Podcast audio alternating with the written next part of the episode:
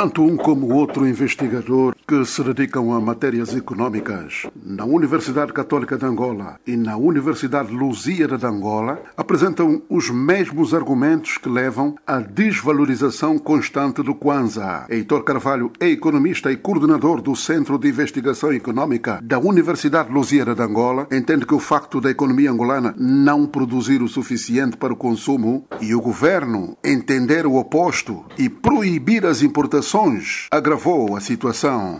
Como não existem produtos produzidos em Angola suficientes para abastecer o mercado, cria-se escassez. Quando há pouco, quando há muita gente a procurar arroz e não há arroz suficiente, o arroz sobe. E assim aconteceu com todos os produtos. Mesmo com a taxa de câmbio oficial estabilizada, uma enorme inflação que está a aumentar, que há este desequilíbrio entre o que se produz e o que as pessoas procuram para comer. Cortar a importação é péssimo, sob todos os pontos de vista. Para o investigador da Universidade Lusíada, Angola, não deve continuar a depender a sua taxa ao sabor do petróleo, mas na produtividade interna em relação à produtividade externa. Heitor Carvalho pensa que o Fundo Monetário Internacional fez a sua parte.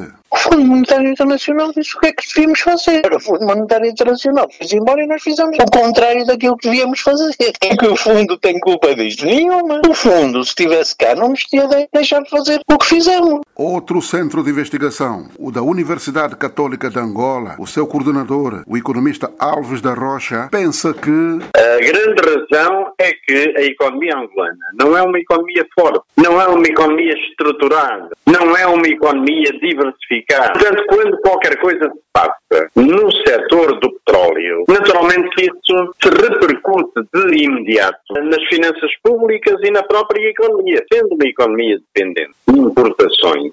Quando não tem divisas para pagar essas importações. As dificuldades de funcionamento da economia nacional são imensas. A moeda nacional, o Kwanza não tem nenhum suporte estrutural. Quanto ao papel do Fundo Monetário Internacional nesta questão cambial, da Rocha entende que o problema está na fragilidade da nossa estrutura econômica. O FMI fizeram o seu papel, deram um cumprimento ao acordo que foi assinado. Só que a economia angolana não tem fundamentos, não tem retaguarda para poder interiorizar o que de positivo estas medidas indiscutivelmente têm, mas não tem retaguarda. E, portanto, os efeitos perdem, não se verificam. Manuel José está em Luanda para a Voz da América.